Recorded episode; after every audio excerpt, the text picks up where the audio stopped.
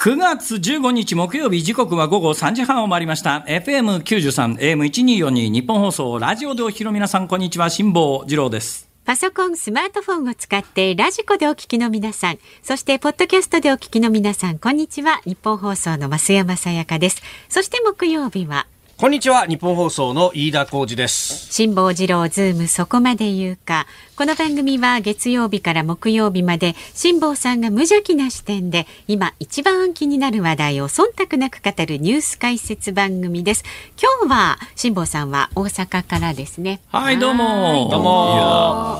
ーいつもこの大阪のよ日本放送関西支社のですね、はい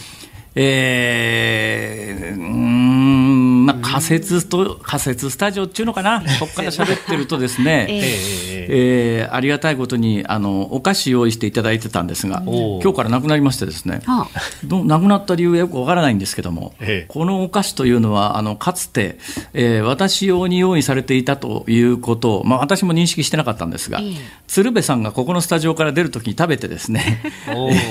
それであの「あシモンさんのお菓子食べちゃった」っつって鶴瓶さんがあのお菓子にメッセージをのお菓子の空袋にメッセージを残してくれて、はいそれから交流が始まるとかですね。ね。はいえーいろいろあったんですけれどもついになくなってなんですか経費節減ですかね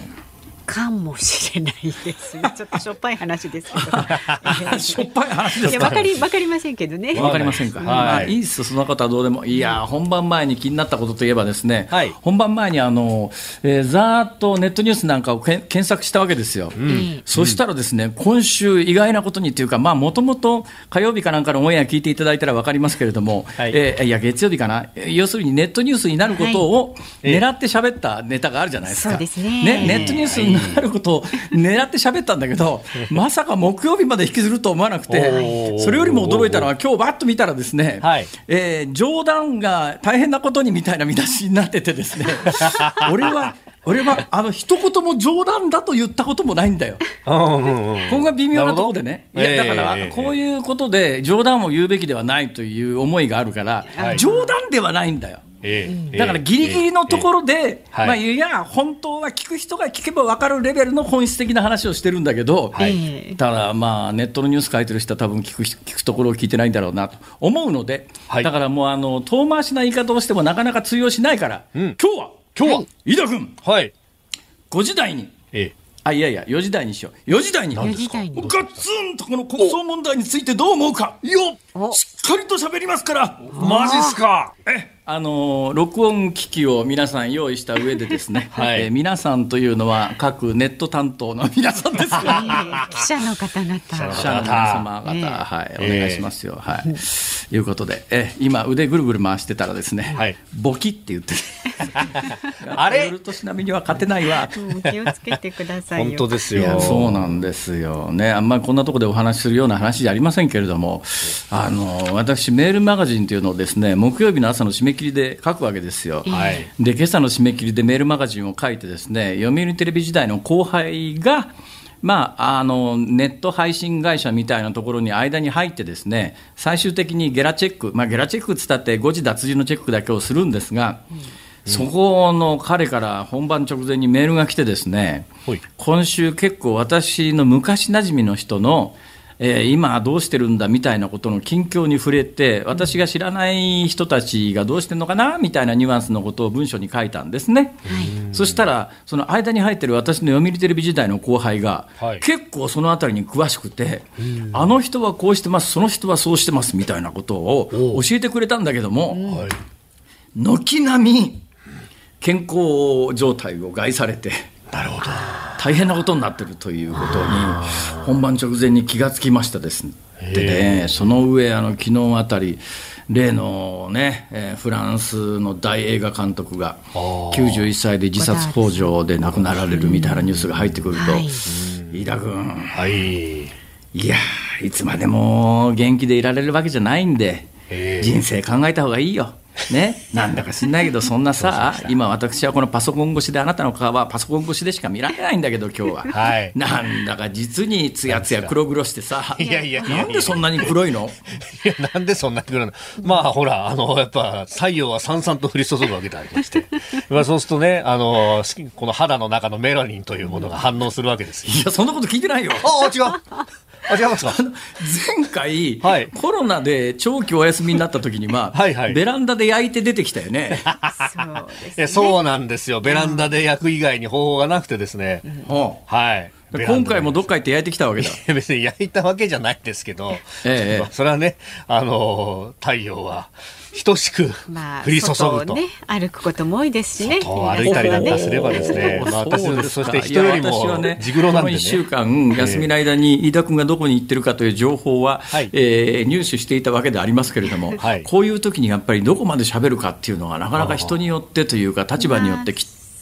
言っちゃいけないことっていうか、言えない事情があるんだろうなとかこう考えるわけですね。で、その言えない事情というのが、どういうところで、飯田君はその夏休みに行った場所を秘得する理由があるんだろうとか、こう、こう取得してるわけじゃないんですけど、別にね。いや、なぜそれを、だって俺なんかさ、いや、この間僕、夏休みハワイ行っちゃってとか言ってるじゃないですか。どういうことなんだろう、なんか理由。とさせたいお年頃なんですよね。いや、別にそういうわけでもなくって、いや、あの、だって、曲穴のおっさんがどこ行ったとか言っても、あんまり面白い話にならないよねと思ってですね、聞かれないうちは別にそのままにしとこうぐらいの感じですよ。あの、沖縄の本島に行ってあのでもね、この番組のリスナーさんはね、飯田君を別に曲穴としては捉えてないと思うよ。そうですか？はい、やっぱ不正室の大芸術家。いやいや、おかしいでしょ。まああのもう完全に今、いじりモードに入ったじゃないですか。一国道に次ぐ、え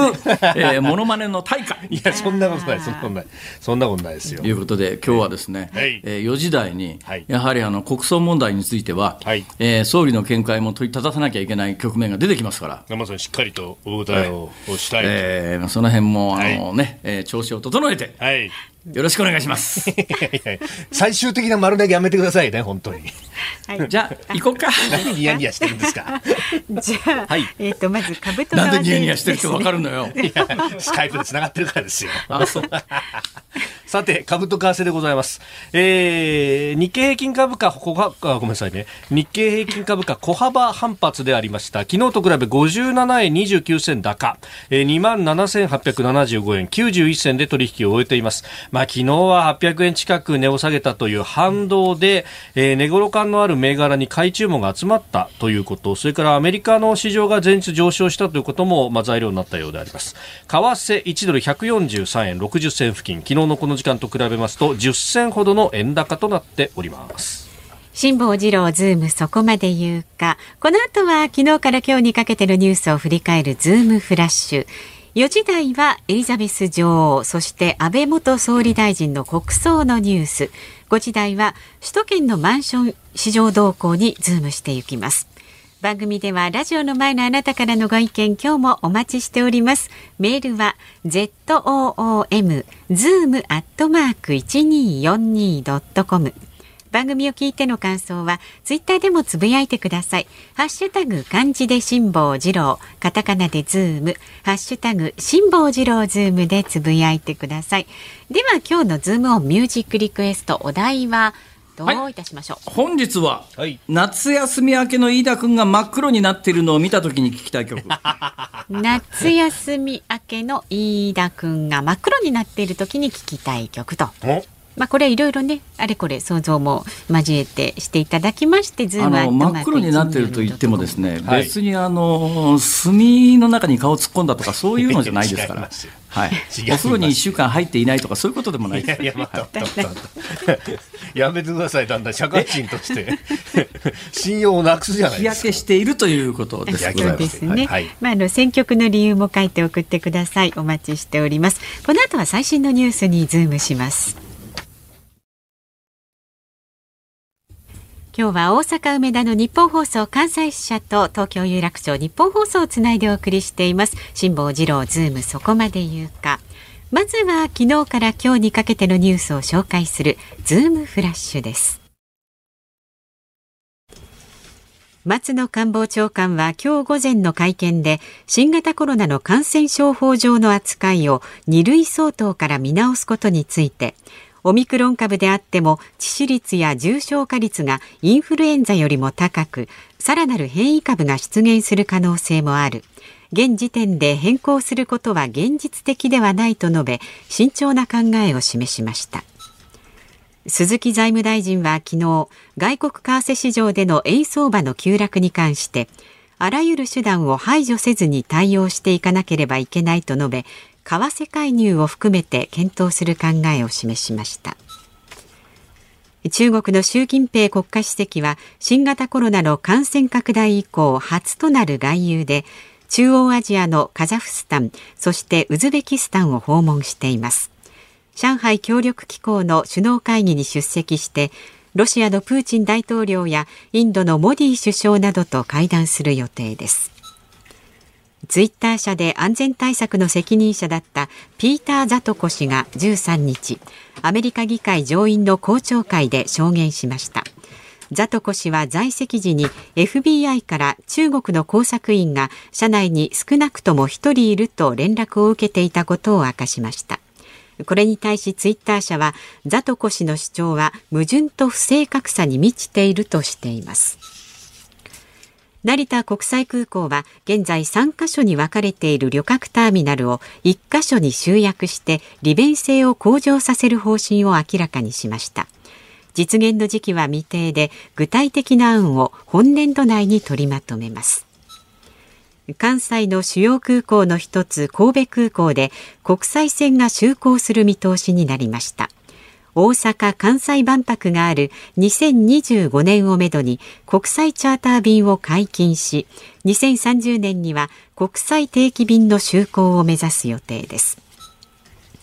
1964年の東京オリンピック男子マラソンの銅メダリスト円谷幸吉さんに関する雑誌の記事の中で自殺に追い込んだと名指しされた元上司の遺族が名誉毀損だとして発行元の宝島社に1100万円の損害賠償などを求める訴訟を起こしました。アメリカのウォルト・ディズニーの最高経営責任者は動画配信サービス Hulu をディズニープラスと統合することを検討していると明かしました。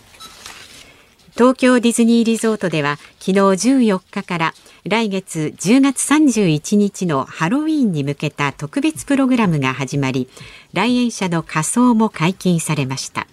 新型コロナの影響で来園者の仮装は2020年は中止。2021年は一部来園者にのみ解禁しており本格的な再開は3年ぶりとなりました。わわ。わわわチェックしてなかった。え？お？いや今のですね、はい。えー来園者の仮装は新型コロナの影響で中止、えー2021年は一部来園者にのみ解禁ってこういう原稿になってるじゃないですか、はい。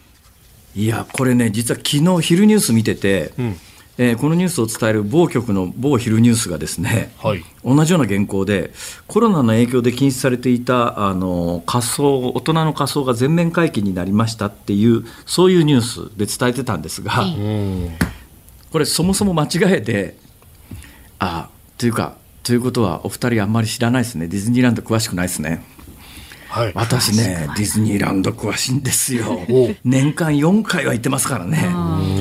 あのディズニーランドでははい。もともとそれ日本だけじゃないですよ。全世界的に。アメリカも。大人のフル仮装禁止なんですよ。あずーっと禁止なんです。で今回あの多分ねコロナの影響で中止されていたのが再開はパレードだと思うんですね。で仮装に関しては実はもう、あの全世界的に大人のフル仮装は禁止なんです。でフルの仮装をしていけるのは、はいアメリカで14歳まで日本だと小学生までですね。小学生まではあのフルの仮装をして、えー行ってもいいんですけども大人がフル仮装をしてディズニーランドに行くと入り口であの止められるか別の T シャツかなんか渡されて着替えてくださいって言われるんです。これなんでかっていうのが面白くてですね、なんでかっていうのは、まあ、理由が2つぐらいあるんですが、1つはセキュリティ上の問題で、フル仮装してるといろんなもの隠されたらあれだなとか、それからあのディズニーのキャラクターの中にもですね、腰にピストルぶら下げてるようなキャラクターもいますから、そんなもんで本当に持ってこられこられちゃかまあかかなわないとか、顔も分かんなくなっちゃったら、まあ、やっぱりなんか犯罪された時分からないという一つセキュリティ上の問題があるんですが、もう一つディズニーがずっとお客さんの成人の仮装を禁止してきたのは、はい。本当のキャラクターの区別との区別がつかなくなる可能性があると。じねゃあ例えばよ、ええ例えば私がフルミッキーマウスの仮装をしてディズニーランド行って、ええ。子供蹴ったりなんかした場合に大問題です。周りの人がどう思うかっていうとうわミッキーマウスが子供蹴ってるって話になりますなりかねないですよね。だからディズニーランドでは実はこのコロナの前から大人のフル仮装って禁止だったんですよ。というのに私鮮明に気がついたのが何年か前なんですけどディズニーランド行ったら仮装じゃないんだけども、はい色合いが完全にディズニーのある作品のキャラクターと同じ色合いで頭のてっぺんから足の先までできてるんだけど仮装じゃないんですよ。キャラクターと色が一緒なだけなんですね。だからどう見たって仮装じゃないんだけどもその人の姿を見た瞬間に、ディズニーの特定のキャラクターが頭には浮かぶんですが多分入り口の時にいやたまたまに色が似てるだけです。いや仮装じゃありませんって言われりゃ仮装じゃないんだけど。うんいやだからディズニーファンって、はい。いろんなことを考えながら、確かに今ディズニーのホームページ見てるんですけど、ええ。このディズニー仮装って確かにねあの細かい規定が。で一応この14日から31日10月31日までの間はフル仮装で入場はできるんだけどよくよく見てみるとあのー仮装できるキャラクターっていうのリストがあったりとか。いやそうなんですよ。だからねフル仮装で、まあハロウィンだから、まあ、USJ のふあのハロウィンなんかもうみんないろんな格好してくるじゃないですか、うんはい。じゃあディズニーリゾートのフル仮装を認められますよということで昨日からあの来月いっぱいまでフル仮装で大人も行けますよっていうことになったら大人もフル仮装で行くんですが、スパイダーマンのフル仮装で行っても入れてくんないですね。おー。それディズニーじゃねえだろうっていう。だからフル仮装は認められるんだけどもフル仮装できる範囲が決まってるという。でこの辺りの話はディズニーファンの間では常識なんですがなるほど。そうじゃないとえーフル仮装で行っちゃいけなかったんだっていう。だから昨日の昼ニュース、まあ今日の今の原稿もちょっと私のチェック漏れではありますけれども、それだあそれ違うよって多分ね突っ込む人はいっぱいいるだろうなと。あとキャストとかに化けちゃいけないとかそういうのも書いてありますね。キャストに化けて子供蹴ったら大問題。大問題になりますからねいること自体が問題ですけどね、それ仮装しなくてもね。まあいや、子供を蹴るというのは例えですから。まあね。そうですけそうど。確かにね。頼むよ、本当に。いやこうそういうのもあれですよ。そうね。そうそうそうそうね。活字になってどう書かれるかっていうのはねほら。さて、その一つ前です。アメリカのそのディズニーがですね、はい。動画配信サービスの Hulu とディズニープラスを統合することを検討していると。はいこれは世界的に大きなニュースなんですが、実は日本はあんま関係なくてですね、日本はもうあの Hulu とディズニープラスは別の主体があの別々に、えーあのチャンネルやってますからね、だからアメリカの本家がこれ統合したからといって、えー日本がすぐに統合されるとかなんとかっていう話ではどうもないようですね。ただね、背景に何があるかというと、あのコロナの影響で2年ぐらい前ディズ,、まあ、ディズニープラスもそうだし Hulu もそうだしアマゾンプライムももそうなんですけどそれからネットフリックスもそうですね。爆発的に全世界で客を増やしたんですけど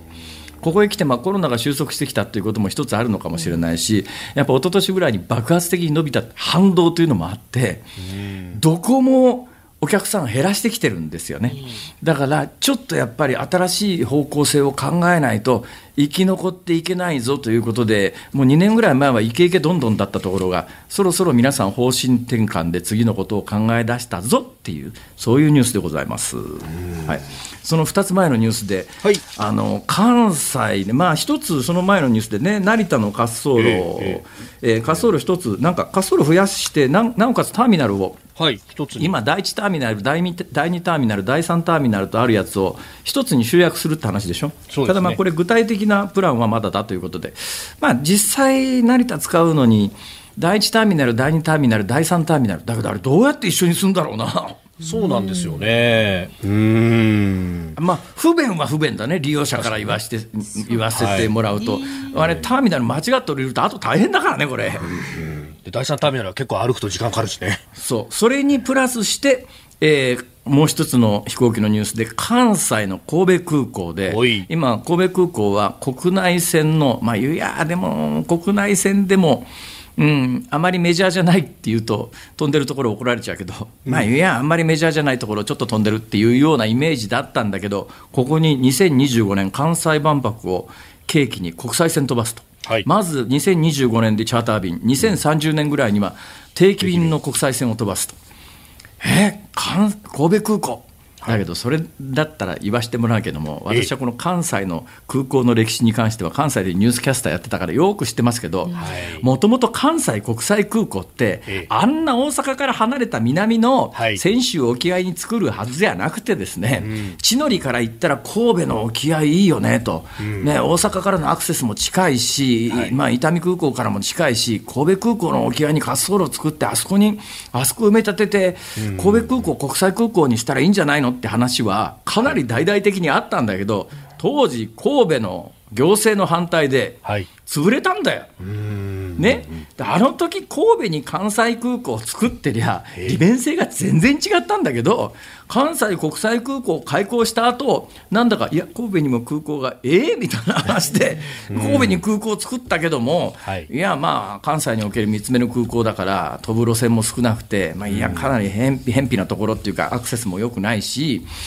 ところが、まあ、あそこ国際線にするんだったら、はい。花からしとけよっていう話なんだけど、あのか神戸空港、ね、神戸に関西国際空港を作るっていう話の時に反対しと反対した人たちは、どう責任取んだよと。これ歴史知ってるとですね過去に遡って、ええ。ちょっとあの人とこの人とその人はさちょっとなんとか言えよっていう気がするんだけども何十年か経つとこういうことって起きるよねまあ、だって成田の話だってね、もともとは羽田国内で成田は国際でって、ここをハブにするんだって言ったのが、あれ？っていうようなね、羽田の方が便利じゃんってなっちゃってるまあそうなんまあ、圧倒的に便利だからね、今回だから私、ハワイ行ったのが行きが成田からで帰り羽田着なんだけど、おそりゃやっぱり羽田便利だわ。楽ですよね。でまあ、あの成田はまあもちろん反対運動もあってね、そこですよね。空港の滑走路を作るったって、滑走路のど真ん中になんか小屋が建ってるような状況で、まあ、今もだからビーカーソールはちょっとね、あの当初計画とは違う形になってますよあれ、中国ならあの夜の間にっていうか、真っ昼間でもブルドーザーで押しつぶして強引に。あの作っちゃうところだけど、日本はそれやらないからね。はい。はい。でまあ、それが公共のためにいいのかどうなのかっていうことはちょっと考えた方がいいよなとは前々から思っていたんだけれども、はい。さて、えー為替相場です、はい。えーかなり、えー財務大臣を含め積極的な口先介入を昨日ぐらいから始めております。で口先介入をするとどのぐらい円相場が今動くんだろうということが、はい今回の口先介入でよく分かりました。大体2円前後ぐらいは2円前後口先介入で変動すると。なるほ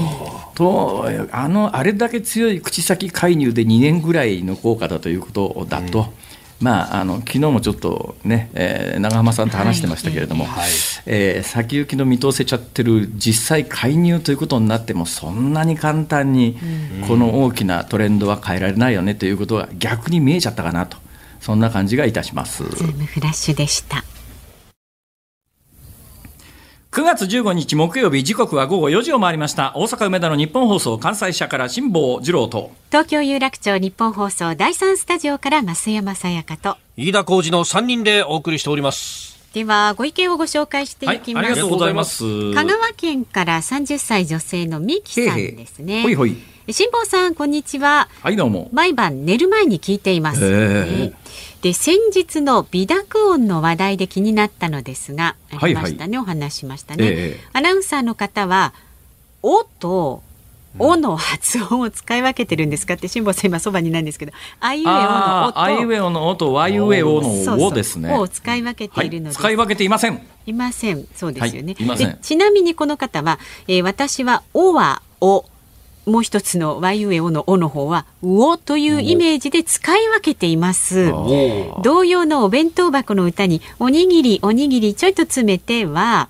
おにぎりを握りちょいと詰めてだと思い込んでいたので 幼いながらに歌い分けていました。えおにぎりおにぎりちょっと詰めてじゃなくておにぎりおにぎりちょっとお詰めてにぎりを握りか。お2番目の握りが動詞になってんだな。そうそうそう。だと思い込んでたから「お」正しくはどうなんですか？おにぎりおにぎりでおにぎり2回返してるだけの話多分2回返してるんだと思うんですよね。その手のね勘違いはありますよね。私の後輩で萩原君っていうのがいるんですが、はい、彼がずっと思い込んでたのはですね、はい、巨人の星のえー、歌い出しのところにですね、はい、えー、星飛雄馬が、あのーえー、ローラー引っ張ってるところがあるんですよ。はい、グランド鳴らすね。ねあれ？え？え？グランドを鳴らす。そうそう、グランドを鳴らすローラー引っ張ってるんです。あれが、あのー、一番最初の歌の始まりのところの、思い込んだら試練の道をの思い込んだらのところで、ちょうど星飛雄馬が、あのローラーをずっと引っ張ってるんですよ。で、萩原君がずっと、あの引っ張ってるものが、こんだらだと思ってたんですね。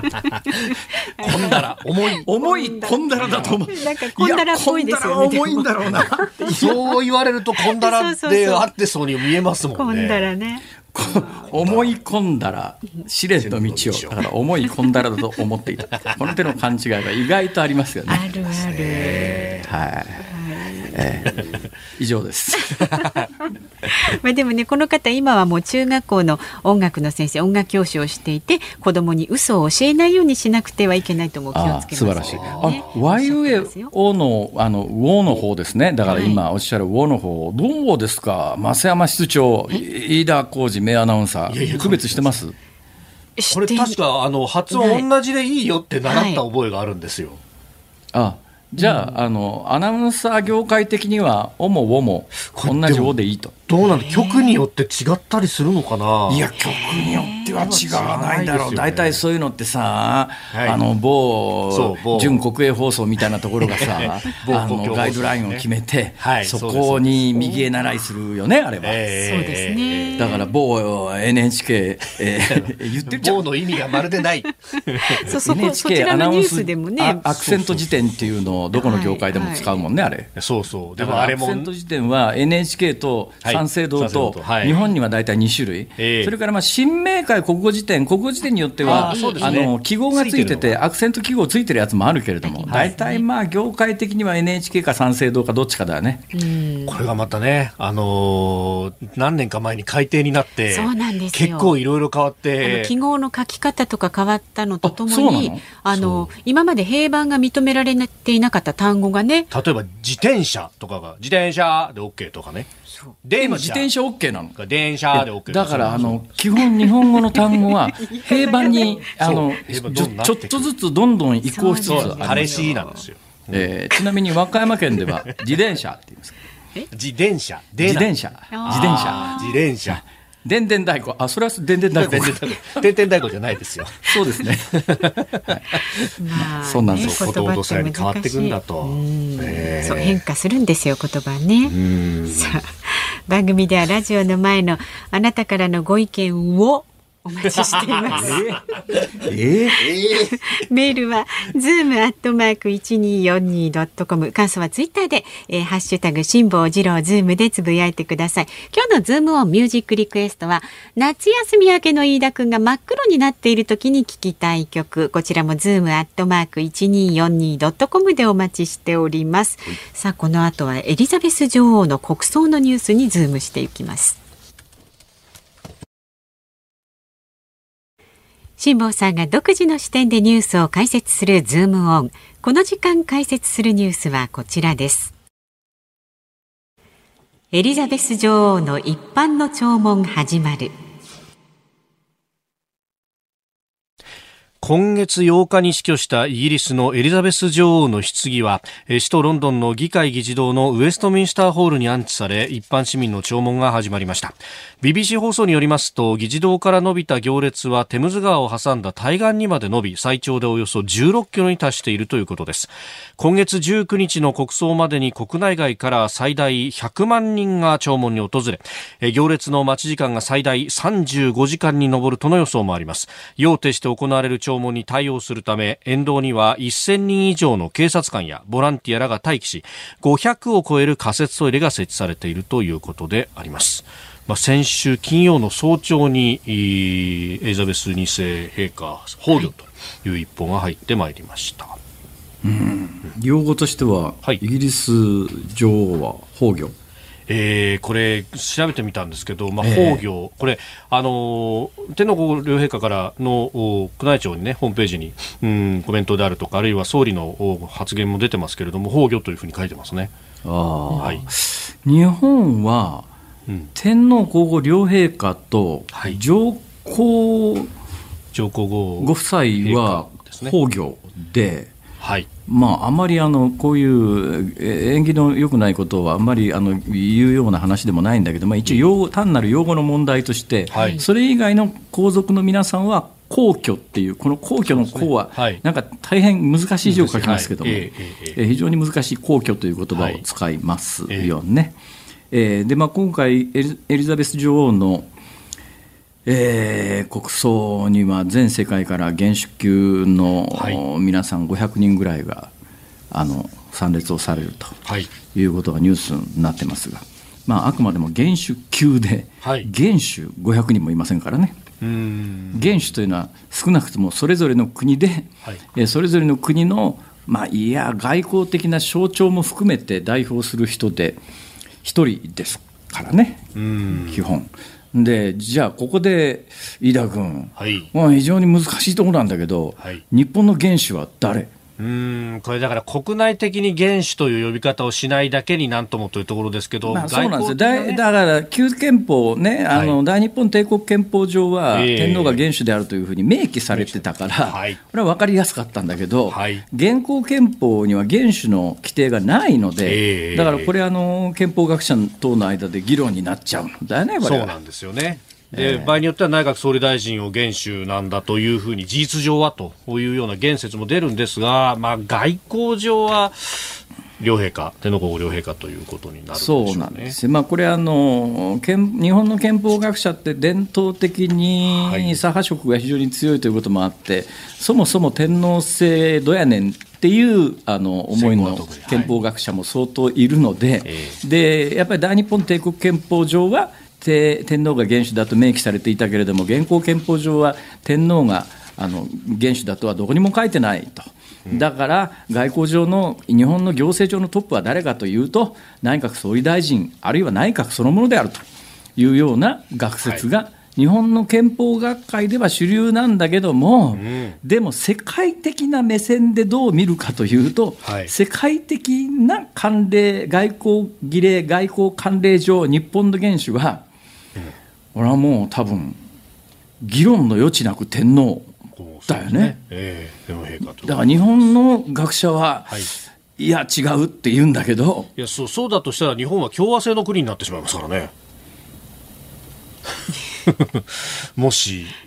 えいやいや総理大臣イコール元首ということ難しいこと言ったなと思って。黙るってそうそうあの基本あの特に大阪でリモートやってると、こ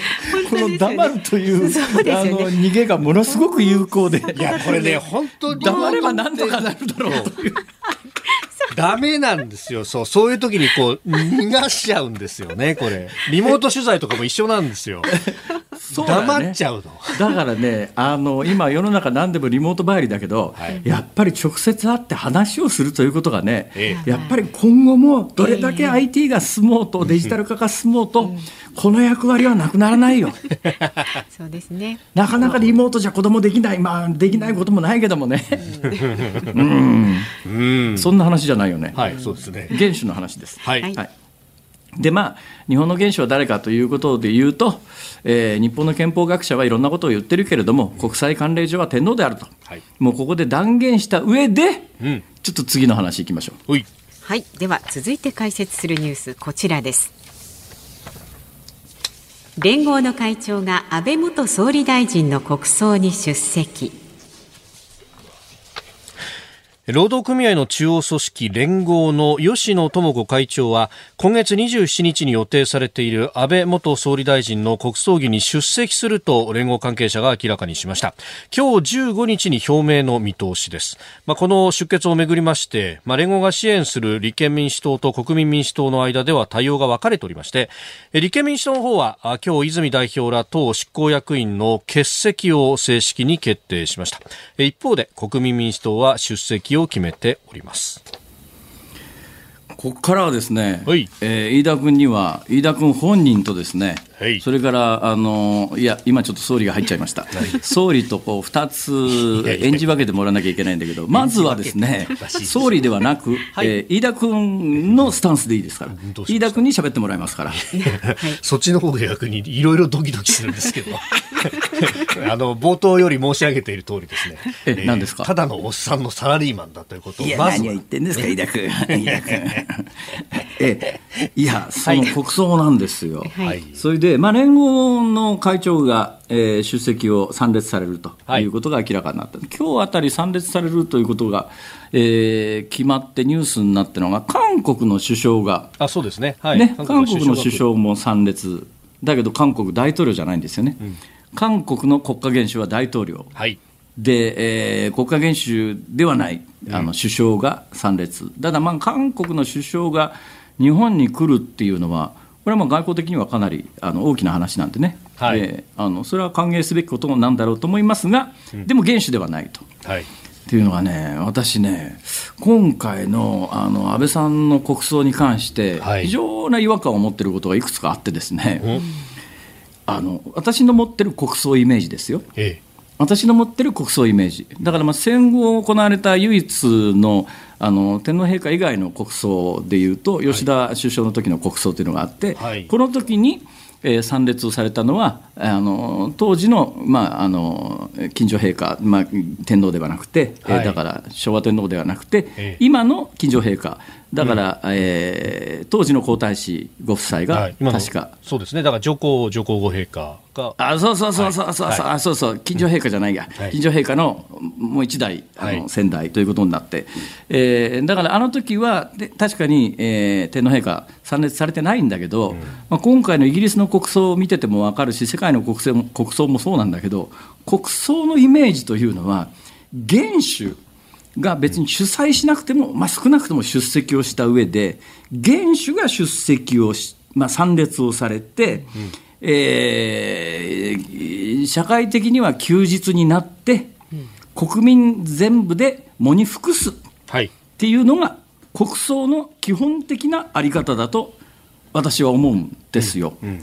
ね。はいいや、飯田君、ここはあれですよ。あの、飯田君個人として喋っていただいていいですよ。いやいやいやいやいやいやいや、あのだから日本の国家元首、国葬なんだから、国家元首たる天皇陛下が参列をされて、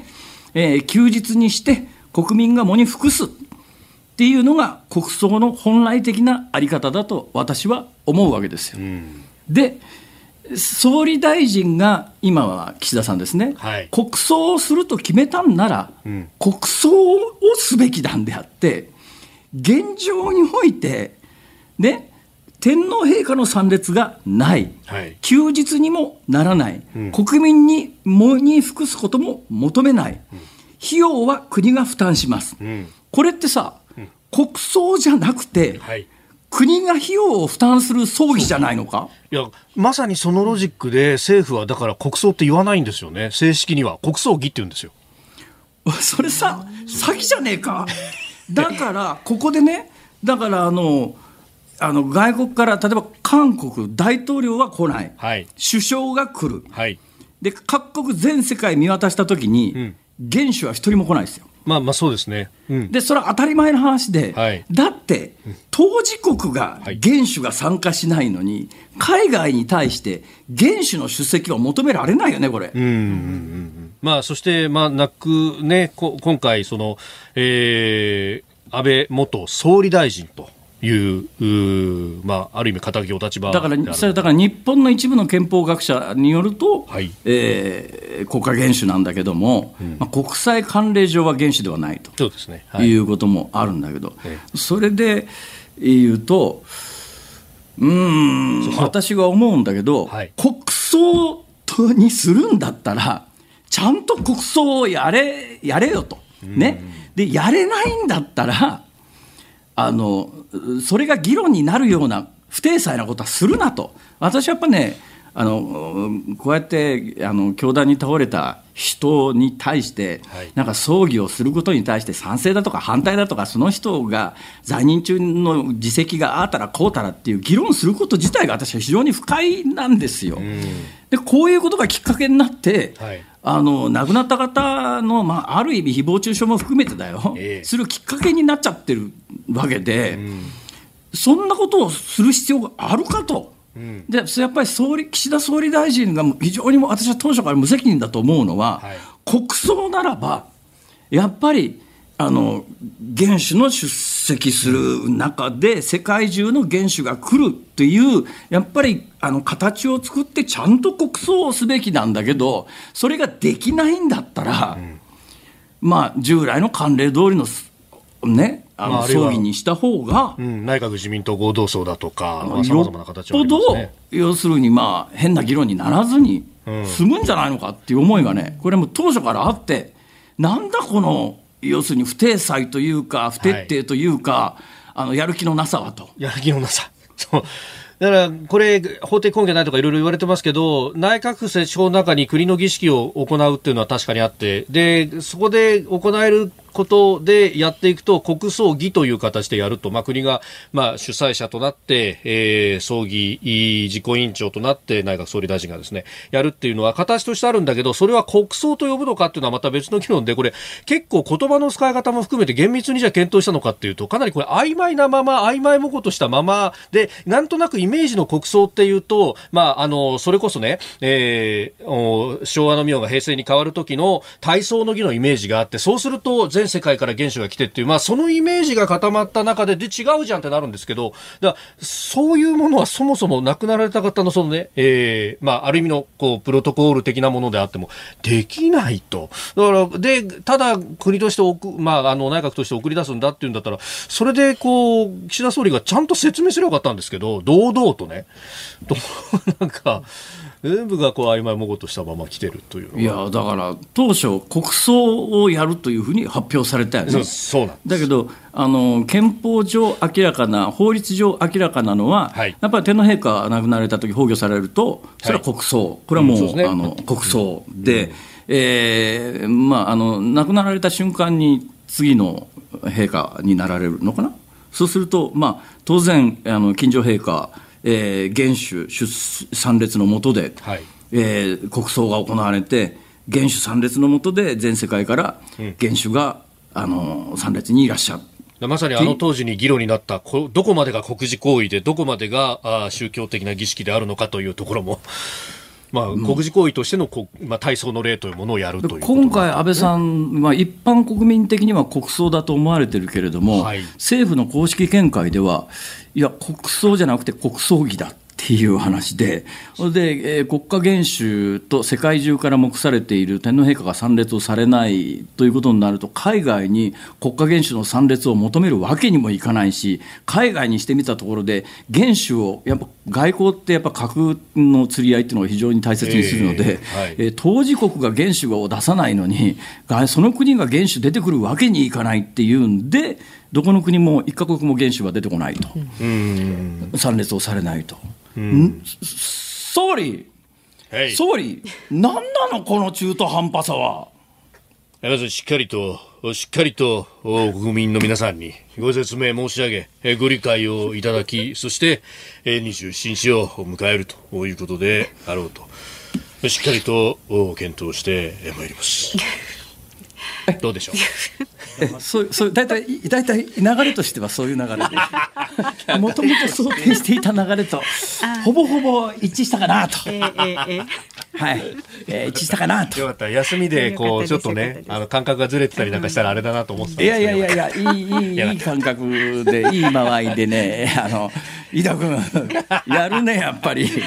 お気に召したようでよかったですねこれね。だけどどうなの？飯田君なんかさ、はいはい、取材してるでしょ、はい、であの取材しててさ、はいはい、あの取材してて、うん、今回その岸田さんが国葬を決めていく、まあ、前後の事情も含めて何が起きてどうなってんのこれ？うんいやまあ、だからね、本当、選挙前後にこう国民というか、国全体としてこうあのムードが高まったところで、じゃあっていうことに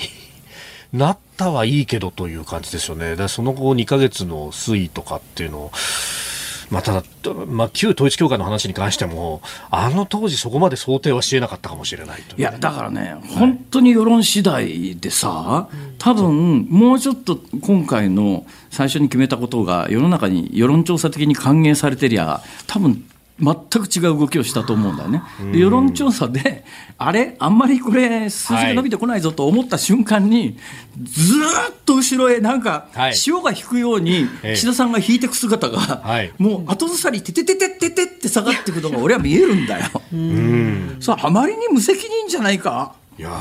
こんだけ無用の議論をさ、巻き起こしといて、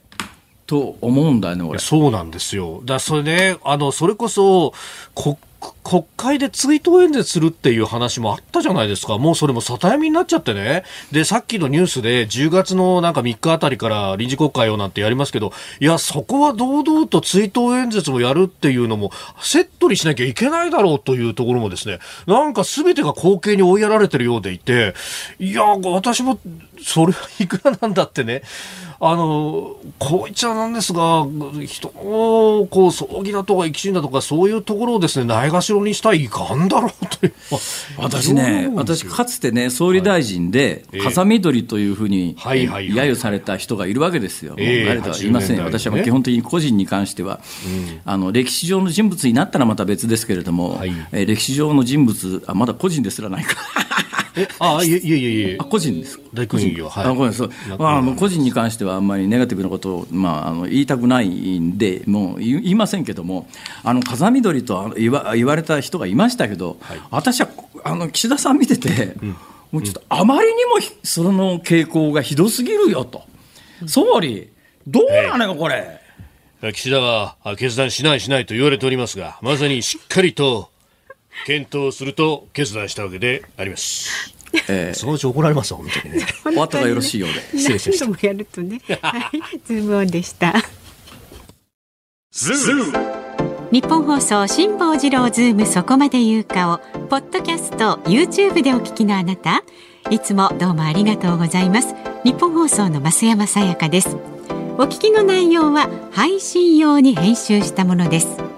辛坊治郎ズームそこまで言うかはラジオ局ニッポン放送で月曜日から木曜日午後3時半から毎日生放送でお送りしています。番組はラジオの FM93 AM1242 に加えてラジコでもお聞きいただけます。ラジオラジコではポッドキャスト YouTube 版にはないコンテンツが盛りだくさん。アトムさん吉田由紀ちゃんの中継企画さらに辛坊さんが「夕刊フジ」の気になる記事を解説するコーナーそして辛坊さんが聞きたい曲をお送りする「ズームオンミュージックリクエスト」などラジオラジコでしか聞けないあんなことやこんなことがいっぱいです。ポッドキャスト YouTube を聞いた後はぜひラジオラジコで辛坊治郎ズームそこまで言うかをお楽しみください。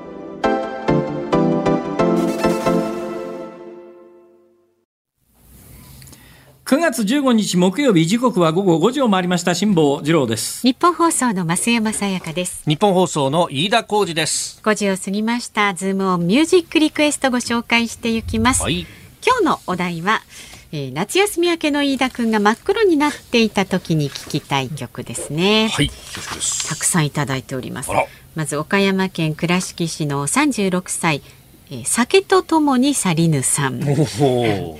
リクエスト曲はビーズのレディーナビゲーション。ほう、はい、ほうほう、えー、いい感じに日焼け肌ツヤツヤなんかパッとこの曲が浮かびましたと。へはい。ありがとうございます。それからですね世田谷区のちらし寿司さん50代の方。ちらし寿司さん。はい。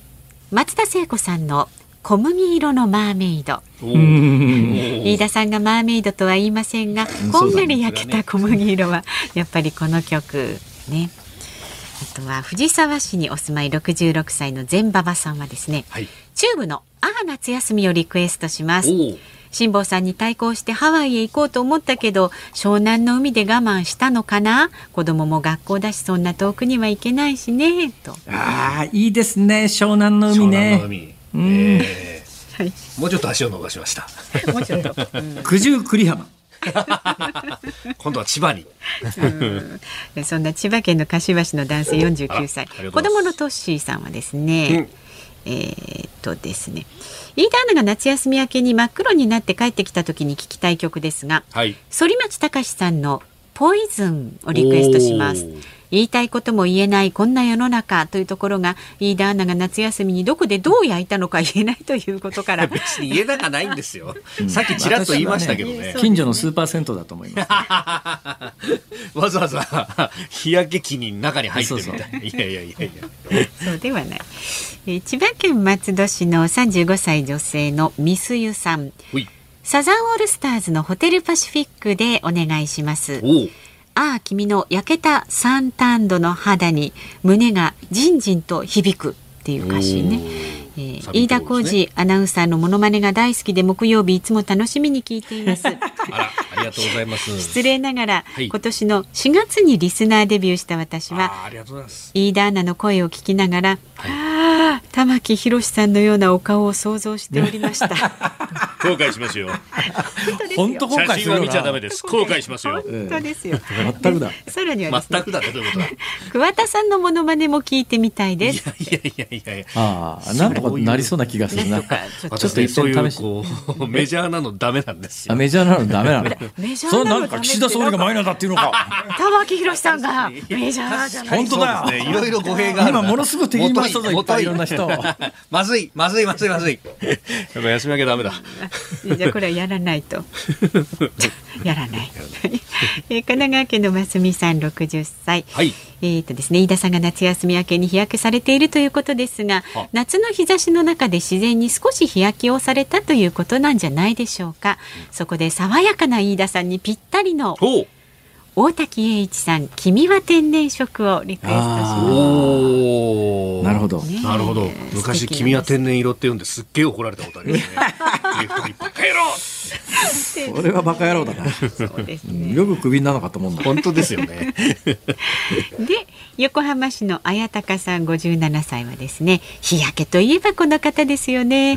松崎しげるさん、愛のメモリー。そこまで黒くないですけどね。そうですね。はい、こんな感じの中から。はい、かりました。はい。はい、えー、本日のズームオンミュージックリクエスト。はい。大滝栄一。お。君は天然色。食食食食食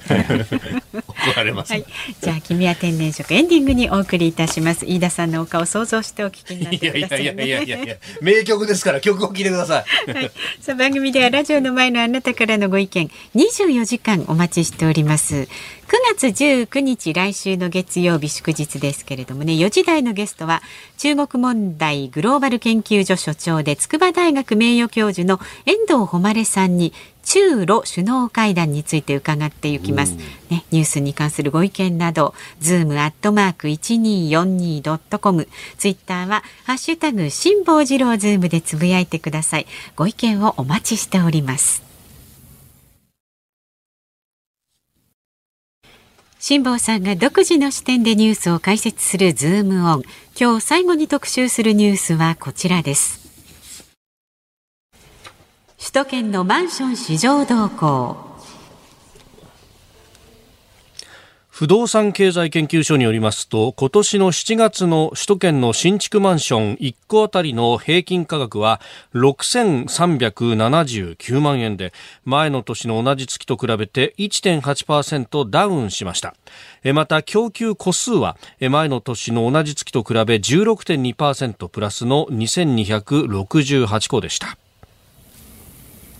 えー、この上がった下がったタの数字はほとんど意味がないのは、はい。うん、あの同じ場所にある同じ条件の同じ物件で前の年と比べて上がった下がっただと意味があるんだけども、東京都内で発売されているマンションの平均価格がいくら上がりました下がりましたっつったって、平均の面積が狭くなってたり、それから、まあ、東京都内っつうだって、まあ、赤坂銀座界隈とまあ、それから周辺部とではだいぶ値段が違いますから、だから新規に売り出されたものが赤坂、銀座、六本木あたりなのか、あるいは周辺部なのかによっても、それはもう坪単価全く変わってきますからね。だから平均価格がいくらということだけで、マンション価格の動向は分からないんですよ。で分からない市場動向で比べると、えー去年の7月に平米単価で98.4万円だったのがあの最新のに今年の7月で96万2000円ですから坪単価でえー2万円ぐらい下がってますよって話なんだけども、はい。それは建ってるマンションの場所が違いや それは違うよねっていうだけの話で。これなかなかわからないんですが、はい。トータルとしてトータルとして。どうですかね。私先週あの近所の不動産屋さんにあの2軒ほど案内してもらったんですけども、ええそうだそうだ。中古マンションなんですよというのは新築マンションはですね、はい。予約が取れないんですモデルハウス見に行く。それすら予約取れない。はい、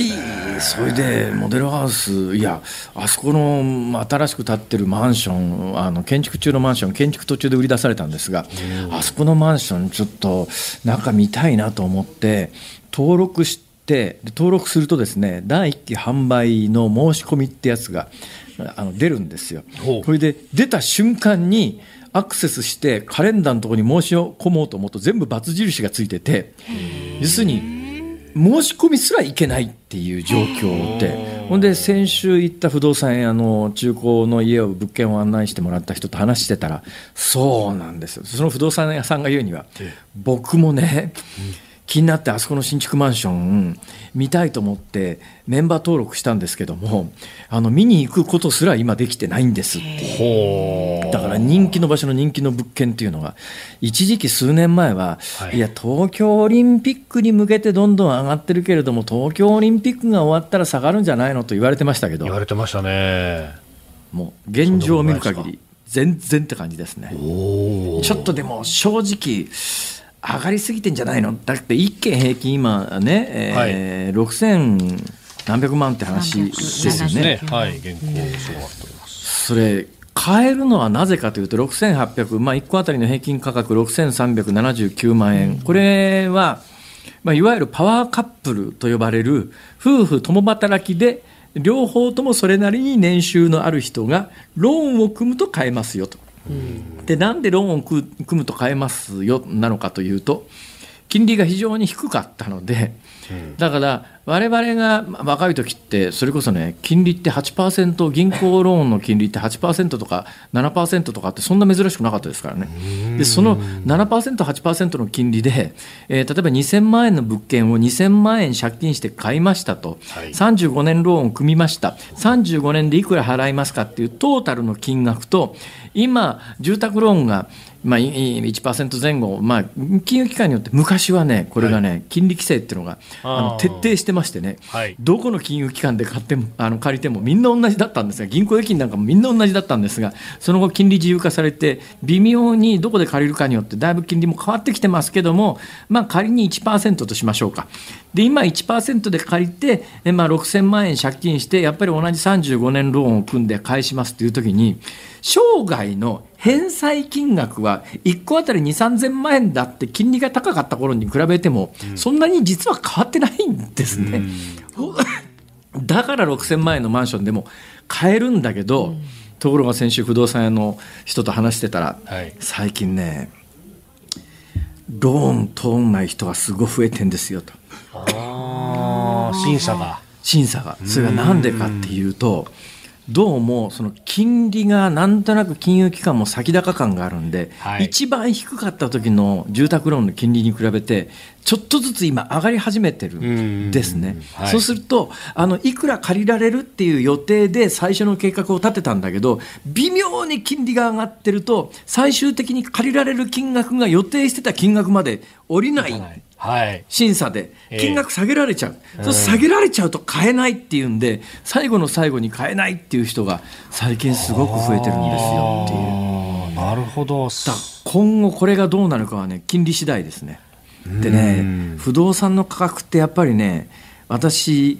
あのこの番組でも申し上げましたけどもあの山小屋売った時にですね、はい何百本という昔やってた番組のビデオテープが出てきたんですよ。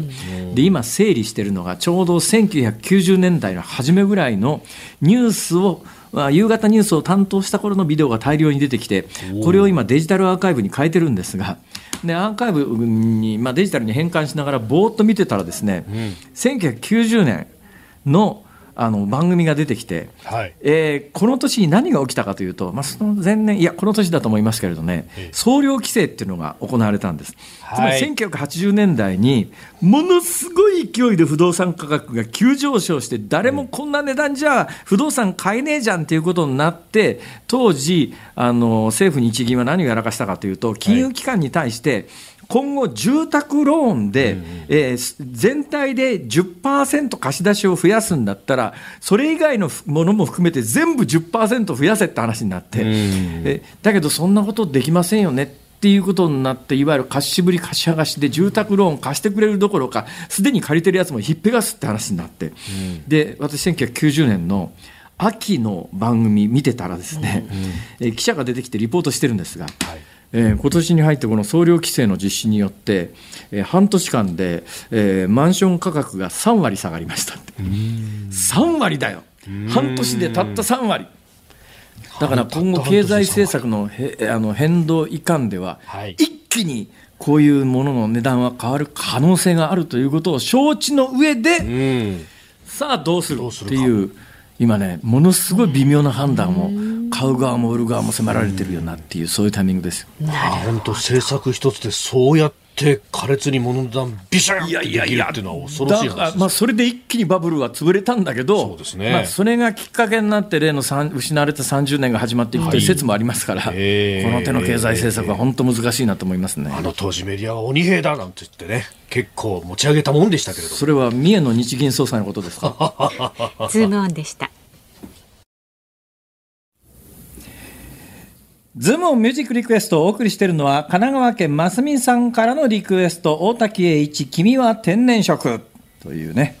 はい。えー作曲大滝詠一さんですが作詞はあの松本隆さんで、はい。えー私、今から2年ぐらい前かな、あの神戸で当時やってたラジオ局の番組で、はいはいえー松本隆さん、神戸になあのあのご在住なんで、ゲストに来ていただいて、お話をしたんですけども、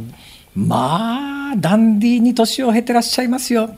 やっぱね、芸術家っていいなと。こういうふうに年を取りなたいなと、もう思ってもほぼほぼ手遅れだから、飯田君頑張ってください。いやいやいやいや私もちょっと多分そうですね、だいぶ手遅れですね。はい。ほら さあ、あそうだ、時間がね、人のお聞きの人生を日本放送、この後、ショーアップナイター、えー今日は、 ZOZOマリンスタジアムから、ロッテ対西武戦解説、野村弘樹さん、実況、煙山光則アナウンサーでお送りします。明日は。はい、えー、明日朝6時からの OK 工事アップですが、コメンテーターが評論家宮崎哲弥さん、えー大阪ニッポン放送関西支社からのご登場でございます。はいえーということで、今、辛坊さんが座ってるそこから喋る。あ、ここですか。おはいかしないよって言っといてください。おかしないよ、わかりました。はい。えーハッピーは失恋エピソードね、明日お送りします。で、来週月曜日午後3時からのこのズームは、えー筑波大学名誉教授の遠藤誉さんに中ロ首脳会談について伺います。はい。辛坊治郎ズームそこまで言うか、ここまでのお相手は辛坊治郎と、増山さやかと。飯田浩二でした。来週も聞いてちょうだい